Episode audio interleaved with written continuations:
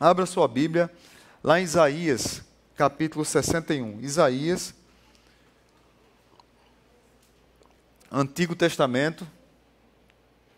Você vai lá em Isaías. Alguns autores chamam de Evangelho do Antigo Testamento. Isaías capítulo 61. Você vai lá no meio da Bíblia, para quem não sabe, vai lá em Salmos, aí você vai e canta a musiquinha Salmo, Provérbios, Eclesiastes, Cantares, Isaías, Jeremias, aí você vai achar Isaías. Isaías 61.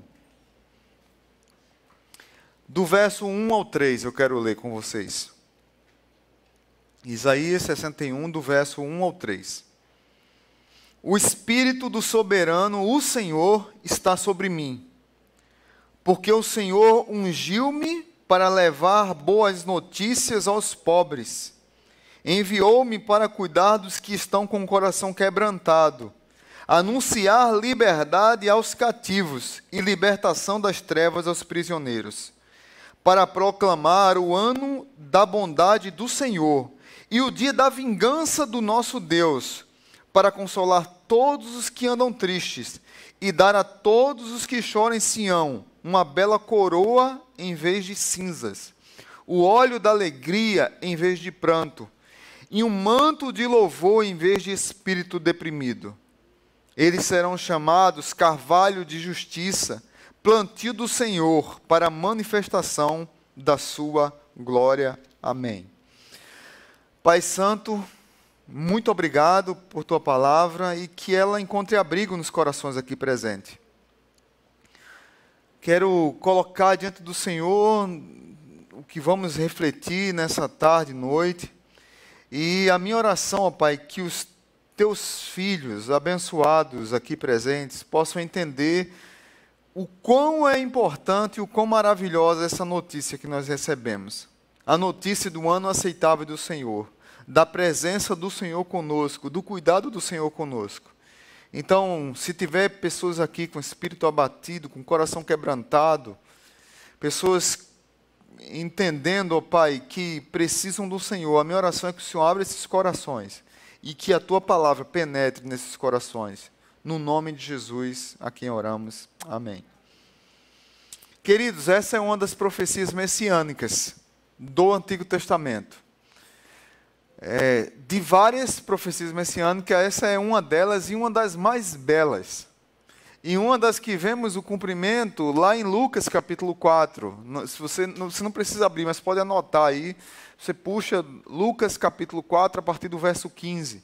Você vai perceber lá em Lucas capítulo 4, depois de Jesus passar pela tentação no deserto, é, Jesus começa a pregar nas sinagogas e num, num determinado momento, alguém traz, depois de, de, de alguns dias, alguém traz para ele a Torá, o, o Antigo Testamento, e abre justamente em Isaías, nesse texto. Naquela época não tinha é, capítulo nem versículo como nós temos hoje. Mas quando foi aberto para Jesus ler, foi aberto nesse texto.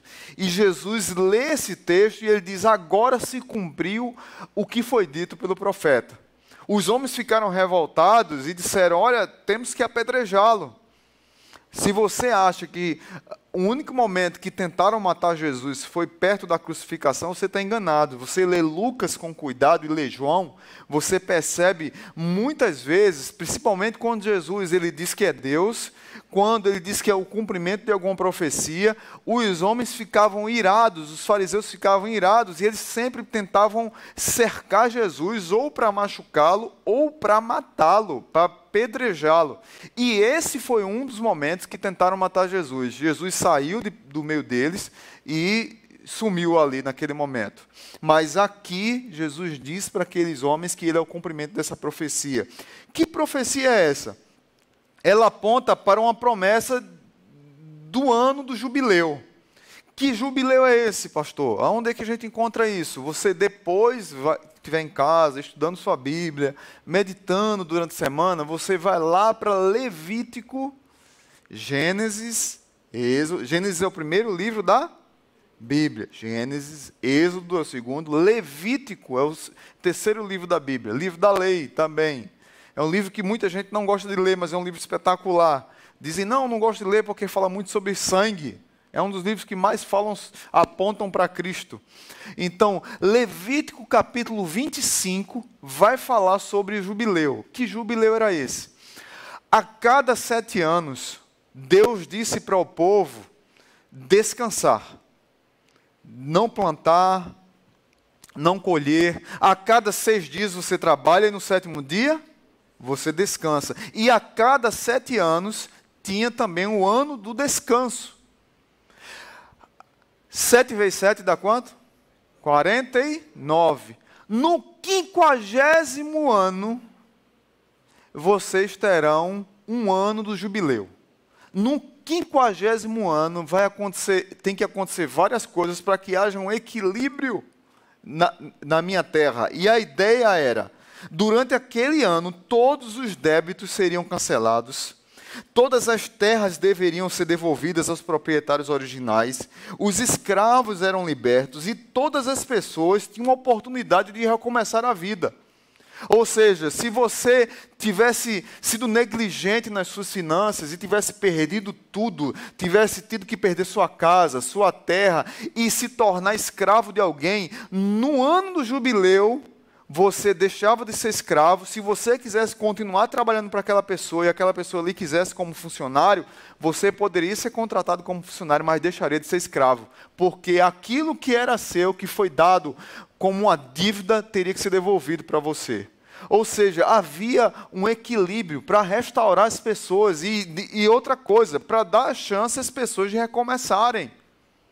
A cada 50 anos, ciclo de 50 anos, a ideia era essa.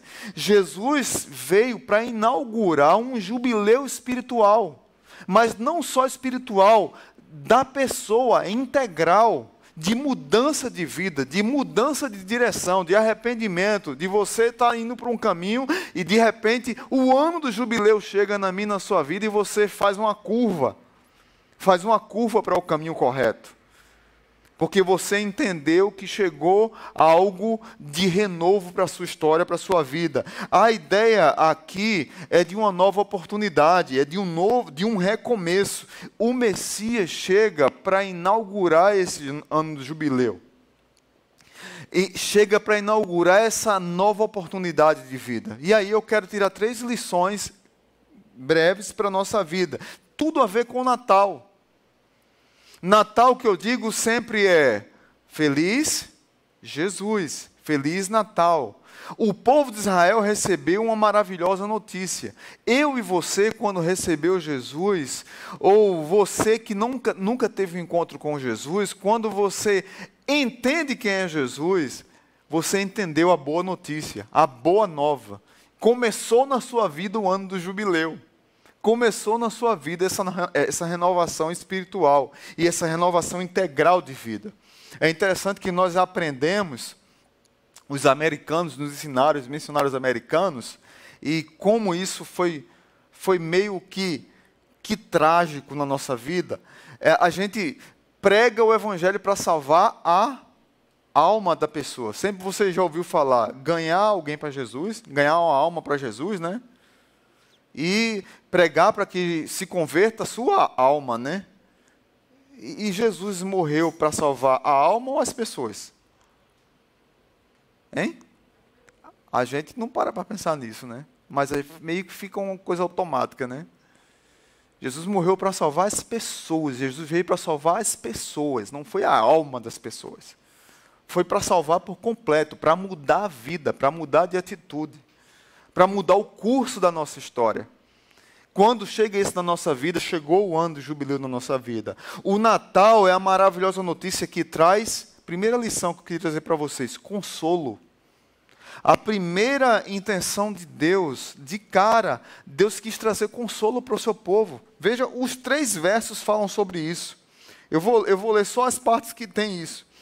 O Senhor eterno me deu o Espírito, pois ele me escolheu para levar boas notícias aos pobres, e ele me enviou para animar os aflitos. No verso 2, lá no final, diz assim: Ele me enviou para consolar os que choram. E no verso 3, para dar aos que choram em Sião uma coroa de alegria em vez de tristeza, um perfume de felicidade em vez de lágrimas e roupas de festa em vez de luto, em vez de pranto. Não sei como você chegou aqui hoje, mas a primeira lição aqui é que a notícia maravilhosa que veio, que chegou na minha na sua vida, foi para trazer, foi, foi para trazer consolo. Tem muitas pessoas que estão chorando por tantas coisas, de luto, crises emocionais, crise financeira, crise nos relacionamentos interpessoais, crises de saúde, uma notícia que descobriu que não queria descobrir, e a pessoa está em prantos. E Jesus vem como uma boa notícia para trazer consolo para essas vidas. É interessante como Deus, para salvar a nossa vida, em muitos momentos ele age no emocional, às vezes ele age naquilo que tira o nosso emocional de prumo. Se você olhar muitas vezes no Novo Testamento, quantas vezes Jesus primeiro curou o físico da pessoa para depois restaurar o espiritual da pessoa. Você está abatido, você é ser humano. Por mais que você queira ser super-homem, por mais que você diga assim, cara, tá, o ano 2020 foi top das galáxias. Não tem um problema. Amém. Se você é, é homem de ferro, amém. Mas até homem de ferro morreu, né? No filme, né? Até homem de ferro sofreu, até homem de ferro teve é, crises. Quanto mais eu e você. Muitas vezes nós não queremos expressar que nós estamos mal e as lágrimas estão vindo derramando, estão sendo derramadas. E Deus quer nos consolar através da presença maravilhosa, da maravilhosa notícia chamada Jesus, e nós não queremos. O nosso coração é duro, incrédulo, como nós vimos domingo passado. O Verbo veio, ele era o próprio Deus, ele veio para o que era seu, mas os seus não o receberam. Antes, eles os, o rejeitaram. E muitas vezes, nesse processo de consolo, Deus quer restaurar a nossa vida e nós o negamos. É interessante que o salmista, ele vai tratar sobre essa questão de lágrimas. E eu acho, eu gosto demais desse texto, Salmo 56, versículo 8 diz assim: Registra tu mesmo a minha lágrima, o meu lamento. Recolhe as minhas lágrimas em teu odre. Acaso não estão anotadas em teu livro? Algumas versões dizem assim: Todas as minhas lágrimas estão anotadas em teu livro, Deus. O Senhor recolheu todas as minhas lágrimas numa bacia, num odre. Deus conta cada gota da nossa lágrima, Ele sabe por quê. Ele conhece quem sou eu e quem é você. Não é à toa que Ele enviou o Espírito Santo como o consolador porque sabe quem nós somos, sabe que nós somos pó, sabe que nós sofremos, mas também ele, ele vem como um bom perfume, que é uma fragrância, e que revela em nós a sua glória, a manifestação do seu poder e da sua graça. Esse texto é fantástico, irmãos, porque traz para a minha vida a convicção da presença, do propósito e do poder de Deus. Essa maravilhosa notícia revela isso. Esse consolo de Deus na minha e na sua vida mostra o quanto Deus é presente e quanto ele, ele não nos abandonou. O seu poder continua agindo na nossa vida. Deus continua no controle de todas as coisas. Por mais que o mundo diga não, Deus continua no controle. Por mais que você derrame lágrimas, Deus continua no controle e Ele está do seu lado. Ele é tão poderoso, mas é tão próximo. Como uma boa notícia, como um consolador, como aquele que conta cada gota da minha e da sua lágrima. Essa semana, um grupo de irmãos me convidaram para a gente tá junto, estar junto orando e cantando músicas e hinos antigos, né? Então, a turma das antigas e fizeram lá uma seleção de música e eu fui muito abençoado naquele momento, naquele encontro. Rimos muito, choramos, cantamos, foi um momento emocionante. E uma música que a gente cantou ali, eu tinha notado para falar hoje. Uma música das antigas. É, diz assim a música: É o Espírito de Deus está aqui. Quem conhece essa música? Olha aí, a turma das antigas sabe. O Espírito de Deus está aqui. Quem sabe canta. Operando em nossos corações. É o texto. Trazendo sua vida e poder. Ministrando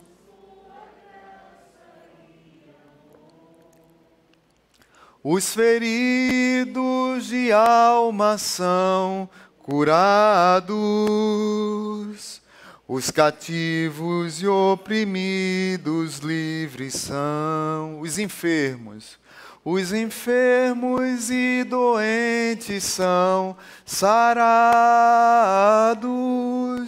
pois o Espírito de Deus está aqui. Amém. Linda essa música, né?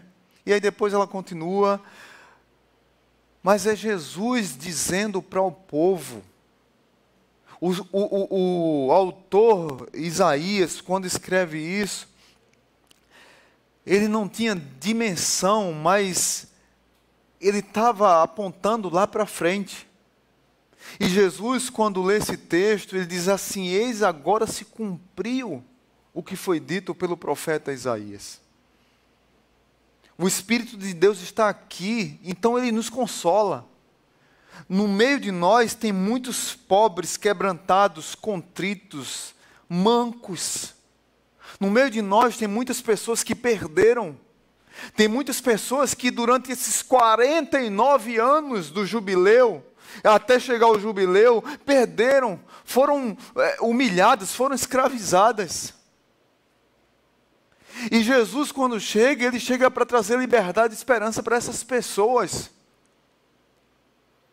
Para trazer mudança de vida para essas pessoas, para trazer para essas pessoas assim, olha, há consolo para a sua vida. Segunda lição que eu quero trazer para nós, o Natal é essa maravilhosa notícia que traz libertação. Primeiro traz consolo, segundo traz libertação. O verso 1 e 2 diz que ele veio para anunciar libertação aos escravos e a liberdade para os que estão em prisão. E no verso 2 diz: Ele me enviou para anunciar que chegou o tempo em que é, o Eterno salvará o seu povo. Queridos irmãos, a segunda vez que Deus intervém nesse texto, que Deus traz esperança para mim, para a sua vida nesse texto, através do profeta, é para falar do nosso sofrimento por conta do pecado. Por conta da queda do homem que nos escravizou.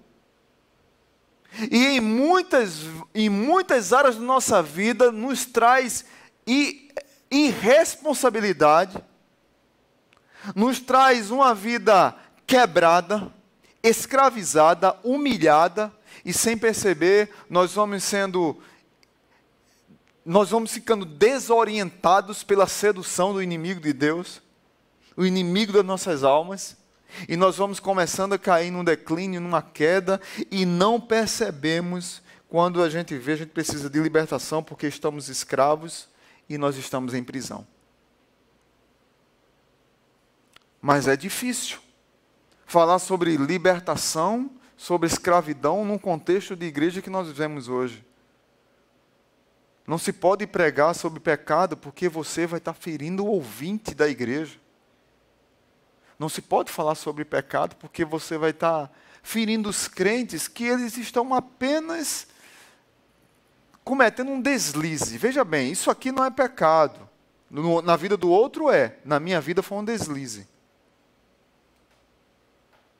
Na vida do outro, tudo é pecado, nada presta, mas na minha vida foi só um deslize, pastor. Eu, eu, eu, eu me garanto. Tem gente até que diz isso, eu me garanto.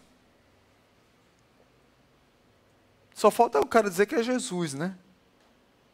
Só falta ele dizer isso. É interessante que Lamentações de Jeremias, Jeremias duro, Jeremias com aquela mensagem dele de esperança, mas Jeremias, eu acho que se aparecesse um trem, ele se jogava na frente, não para se suicidar, mas para brigar com o trem. Mas desde que a palavra de Deus fosse pregada, Jeremias não tinha medo nem de um trem. E aí ele confronta o povo dele num livro de lamentações, que deveria ser só de lamento e de consolar o povo naquele sofrimento todo. Ele diz assim: Por que, pois, se queixa um homem vivente? Queixe-se cada um dos seus próprios pecados. Às vezes nós reclamamos, nós não queremos aceitar a intervenção de Deus, nós não queremos ser libertos, nós queremos nos manter na, no pecado e não percebemos a consequência eterna. Isso reflete apenas a nossa arrogância. Alguém me mandou uma frase ontem. Antigamente os pastores pregavam sobre pecado e as pessoas mudavam de vida. Hoje em dia, se o pastor pregar sobre pecado, as pessoas mudam de igreja. Está ruim o negócio. Então a gente fecha as portas, porque a igreja tem que pregar sobre pecado. Mas no contexto de hoje parece que não pode mais falar sobre isso. Sabe por quê? Porque isso reflete a pior miséria que existe dentro de nós. A pior miséria que tem no ser humano é a sua própria arrogância. A pior miséria que tem no ser humano não é a miséria da falta de comida, que isso aí é consequência também do pecado.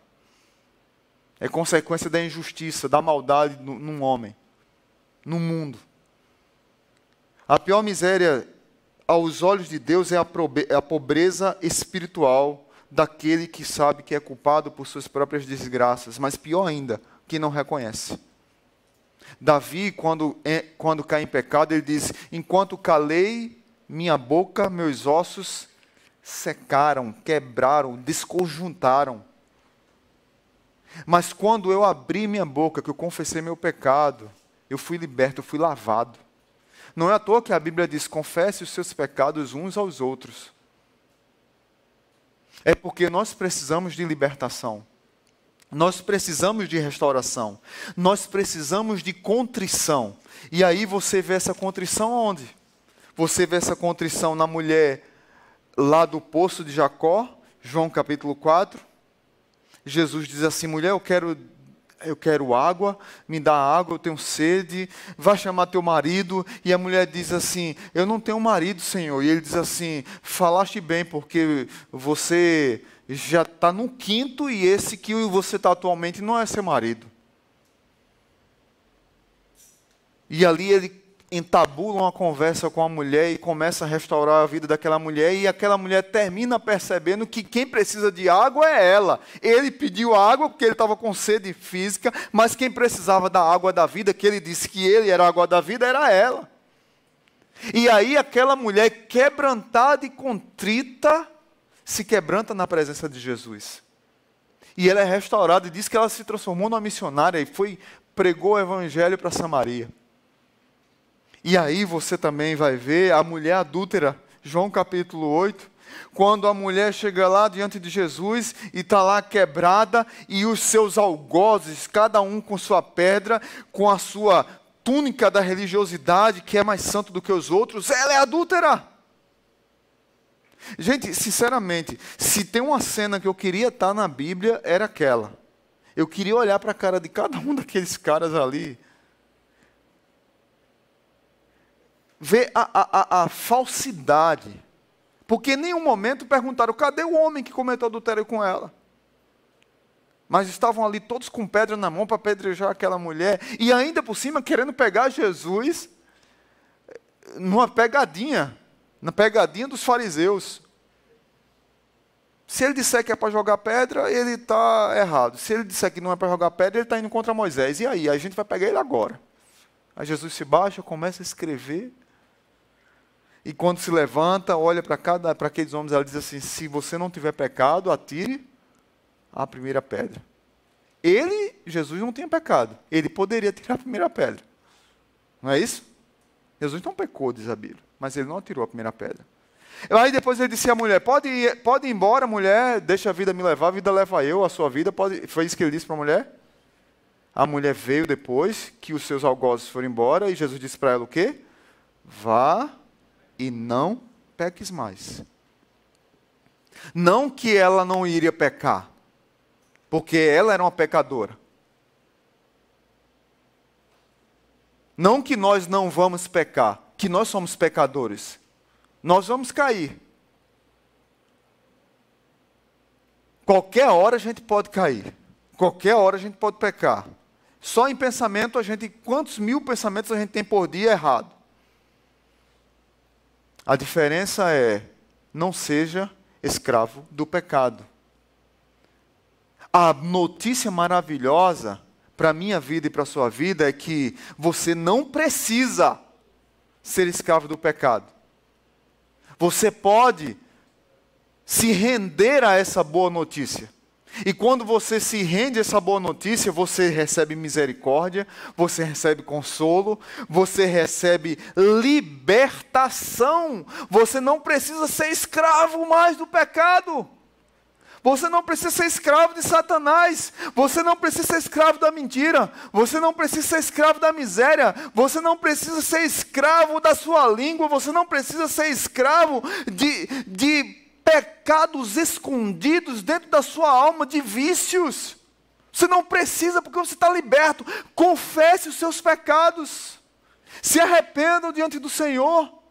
E aí não tem como. Eu me lembro de uma outra música das antigas também de Sérgio Lopes. E o nome da música é Libertação. O refrão dela diz assim: O sangue de Cristo liberta de todo pecado. Quem lembra? A cruz do Calvário é o começo da nossa vitória. A palavra de Deus é a nossa arma de guerra. E o poder de Deus nos garante a vitória final. O sangue de Cristo liberta de todo pecado. João, quando encontrou-se com Jesus, João Batista disse assim: Eis o Cordeiro de Deus que tira o pecado do mundo. Queridos irmãos, a libertação para a gente. Do mesmo jeito que há consolo, a libertação. Dói você ter que se libertar de um pecado. Dói. Você se libertar de alguma coisa que está incrustado na sua vida, que está lá lhe incomodando, que você está sendo escravizado e muitas vezes você acha que está tudo bem e não está bem. E você precisa soltar daquelas garras terríveis e Jesus Cristo é o Cordeiro de Deus que tira o pecado do mundo e quer libertar a minha vida e a sua vida dos meus pecados e dos seus pecados. E Ele continua fazendo isso até hoje. O ano do jubileu chegou para lhe consolar, o ano do jubileu chegou para te libertar. Amém? Terceiro e último, o Natal é a maravilhosa notícia que traz oportunidades. Poderíamos olhar para o verso 3, podemos olhar para o verso 3 e ver o que é que diz lá. Na primeira parte diz: E dá a todos os que choram em Sião uma bela coroa em vez de cinzas, o óleo de alegria em vez de pranto, e um manto de louvor em vez de um espírito abatido, espírito deprimido. Mas eles serão chamados carvalho de justiça, plantio do Senhor para a manifestação da sua glória. Vou me demorar menos aqui. Mas o Natal é a maravilhosa notícia que traz oportunidade. Eu quero focar apenas na segunda parte. Eles serão chamados carvalhos de justiça. Aquele que é consolado, aquele que é liberto, ele tem uma nova chance. Quando eu permito que Jesus mude a minha vida, que entre na minha vida, de fato e de verdade, que Ele seja o Senhor da minha vida, não apenas da boca para fora. Como eu falei aqui no, no vídeo, transformando vidas através da palavra não deve ser um mote apenas da igreja. Não deve ser apenas um, uma palavra de efeito. E não é, a intenção não é essa. A intenção é que seja um estilo de vida. Je, Jesus ser Senhor da nossa vida deve ser o nosso estilo de vida. E aí nós seremos como chamados como carvalhos de justiça, plantados pelo Senhor para a manifestação da sua glória. Ou seja, cara, a minha vida estava arrebentada, eu era escravo do pecado, eu chorava dia e noite, estava tudo mal na minha vida, ele veio para me consolar. Por causa do meu pecado, eu caí, eu quebrei a cara, eu me tornei escravo.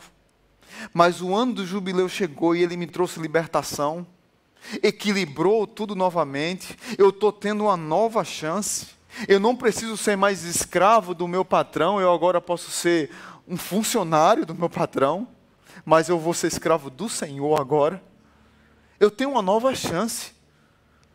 Irmãos, Deus é o Deus da segunda chance. Você sabia disso? Ele nos dá a segunda chance. E nós seremos plantados e regados por água viva que desce do trono da graça e que muda a nossa história. Quando chegar em casa, se você não lembrar, vai pesquisar. Se você lembrar, vai pesquisar na internet sobre a árvore carvalho. Você vai ver uma árvore frondosa, gigantesca, belíssima. E ela, num processo de vida, com com os altos e baixos da vida, ela cria uma raiz fortíssima para baixo. Uma raiz, claro que para baixo, raiz para baixo, né? Claro. Ela cria uma raiz fortíssima para sustentar aquela imensidão de árvore. Aquela coisa gigantesca.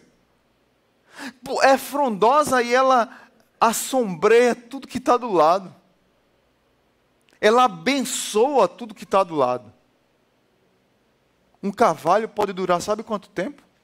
Até ou um pouco mais de mil anos.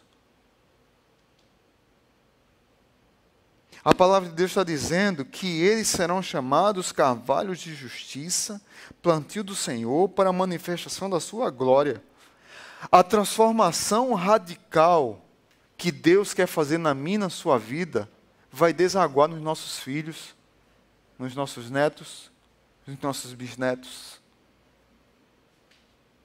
Mas a decisão que você precisa tomar é hoje. Não depois de amanhã. Não amanhã. A decisão de ser uma árvore frondosa é hoje que eu tomo. Porque eu sei que eu fui consolado por Deus. Eu sei que eu fui liberto por Deus. Mas agora eu recebo uma notícia maravilhosa que também eu sou regado por Deus quando eu reconheço, quando eu me arrependo, quando eu tenho fé, quando eu dependo do poder de Deus, quando eu obedeço a Deus, e isso vai desaguar lá na frente. Essa árvore pode dar frutos. Ah, pastor, mas a minha vida eu não tive instruções lá em cima. Não. A partir de agora, eu sempre tenho dito aqui na igreja, a maldição tem que terminar em algum lugar. Se você ouviu a mensagem do Evangelho e você creu, e você entregou sua vida a Cristo, e se Jesus é o seu Senhor, é o Salvador da sua vida, meu, meu amigo, minha amiga, acabou. É uma nova história. Veste uma nova camisa. Se reveste do novo homem. Abraça essa nova oportunidade. E se coloca num caminho daquele que é o caminho, a verdade e a vida. Quem leu esse texto disse aqui: esse texto fala sobre mim. E hoje ele se cumpriu. É essa boa notícia que chegou para a minha vida e para a sua vida. Por isso que é feliz Jesus. Por isso que é feliz Natal. Amém? Curva sua cabeça e vamos orar agradecendo a Jesus, o Senhor do Natal, por esse texto de Isaías. Pai bendito, muito obrigado por tua palavra. Muito obrigado pelas vidas que estão aqui, Pai. Talvez algumas estão perecendo. Talvez algumas estão chorando em crise. Talvez algumas não percebam, mas estão sendo escravizadas pelo inimigo das nossas almas. E nesse processo de não perceber isso, vão sendo humilhadas, vão sendo achincalhadas, envergonhadas, e Satanás sorri e zomba disso. A minha oração, Pai, é que o Senhor chegue nas vidas que estão aqui, tanto aqueles que nos assistem, quanto aqueles que estão aqui sentados hoje, presencialmente, que o Senhor chegue nessas vidas, todas elas, e possam entender que Jesus é aquele que veio para nos salvar, para nos consolar, para nos libertar e para mudar a nossa história, nos dar uma nova chance. Que nós possamos receber essa mensagem maravilhosa, essa notícia maravilhosa de que nós temos Jesus. E nesse processo de, de nos render a Jesus, muita coisa pode mudar em nossa vida. Não é fácil a caminhada, o Senhor nunca prometeu isso, mas é possível. Tem uma caminhada de obediência, uma caminhada de, de renovação vinda do Evangelho, uma caminhada de consolação vinda direto do Senhor, mas também uma caminhada renovada, onde o Senhor nos plantou como uma árvore frondosa como uma árvore que dá frutos e como uma árvore que vive muito tempo, abençoando outras gerações, filhos, netos, bisnetos e várias gerações frondosamente vão sendo abençoadas pelos carvalhos de justiça que são regados pelo Senhor, o Deus da graça o Deus de toda a criação. Que o amor de Deus o Pai, que a graça maravilhosa de Jesus e que a comunhão do Espírito Santo nos dê uma semana cheia de paz. Que nos dê uma semana cheia de boa notícia, mas principalmente uma semana na dependência daquele que era, que é e que há de vir. Jesus Cristo. Amém. Antes do louvor cantar essa música, eu, eu preciso dar um aviso que eu esqueci. Pode ser rapidinho, só pedir para acender aqui. É o seguinte, é um, é um apelo, na verdade. Nós, nós estamos trazendo é, para a igreja, o ano que vem, um casal que vai estar nos ajudando, a ser, vai estar servindo, um casal que a gente investiu durante quatro anos, três anos. Estava fazendo seminário no Palavra da Vida e estavam servindo lá em Campinas, na PIB de Campinas. Eles estão vindo para servir conosco o próximo ano, vão, vão estar servindo aqui na igreja. Pedro e Nayara. E estão com um Benjaminzinho, né? Ah, e eles estão vindo, a mudança deles está vindo de Campinas para cá. Só que quando eles saíram do seminário Palavra da Vida e foram morar em Campinas, eles é, alugaram uma casa, alugaram um apartamento pré-mobiliado. Ou seja, eles estão ah, vindo para cá, a mudança está vindo, mas eles não têm praticamente nada. Então a gente vai girar na igreja uma lista.